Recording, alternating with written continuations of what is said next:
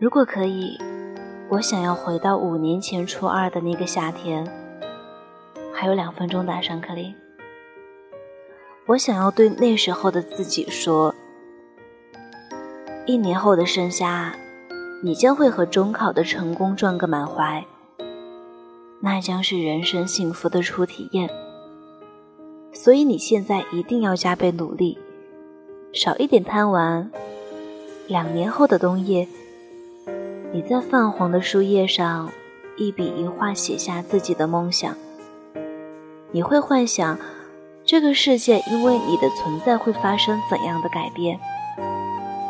三年后的初春，你脚下的这片土地会带上全国文明城市的头衔，幸福的气息徜徉在街道上，你的眼中也会开出花来。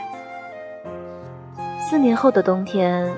你将经历人生最难熬的低谷，一定要坚定你的信念。记住，这将是上帝考验你的门槛。五年后的开学季，你虽然心有不甘，但却会来到你心心念念的蜀都，在这里遇见你该遇见的人，在这里成为文字工作者。你将大有所为。两分钟到了，你该回教室了。